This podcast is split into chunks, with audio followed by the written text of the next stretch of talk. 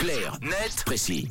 On décrypte ensemble un sujet d'actualité avec toi Tom, c'est clair net précis, on parle des trottinettes ce matin. Oui, ce mode de déplacement s'est développé à une allure folle ces dernières années Mathieu, mais qui dit plus de trottinettes et plus d'utilisateurs dit aussi plus d'accidents, c'est un peu le revers de la médaille. Alors que le bureau de prévention des accidents dénombrait à peine 100 en 2018, le nombre d'accidents est passé, tenez-vous bien, à 3500 l'année dernière en Suisse. On parle donc d'un vrai phénomène qui a parfois des conséquences graves entre 2019 et 2022. 270 personnes ont été grièvement blessés, 5 ont perdu la vie, dont 2 dans le canton de Vaud en 2022. Et contrairement à ce qu'on peut penser, les accidents n'ont pas toujours lieu dans des situations dangereuses ou complexes, c'est même souvent l'inverse.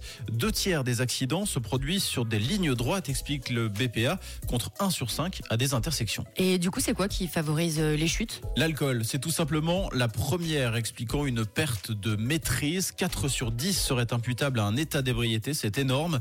Ensuite, on trouve l'inattention ou la distraction parmi les facteurs de chute. Des risques encore euh, accrus forcément par de mauvaises conditions météo, les chaussées détrempées, enneigées, euh, on n'en parle même pas en ce moment.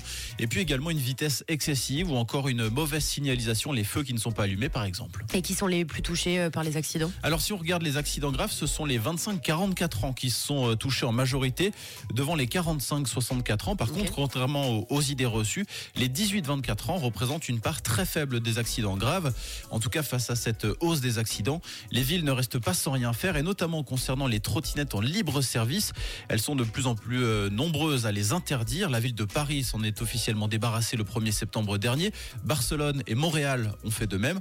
En Suisse, Lausanne et Genève n'ont jamais passé le cap et ont formellement renoncé à les autoriser, préférant miser sur les vélos électriques en libre service. Seule la ville de Sion, un peu à contre-courant, il faut bien l'avouer, s'est dotée cet été d'un réseau de trottinettes électriques en libre service. La phase de test doit durer un an. Très bien, ça fait donc euh, une réponse attendue pour, pour juillet ça. prochain. Merci Tom. Racontez l'actu, c'est aussi sur rouge.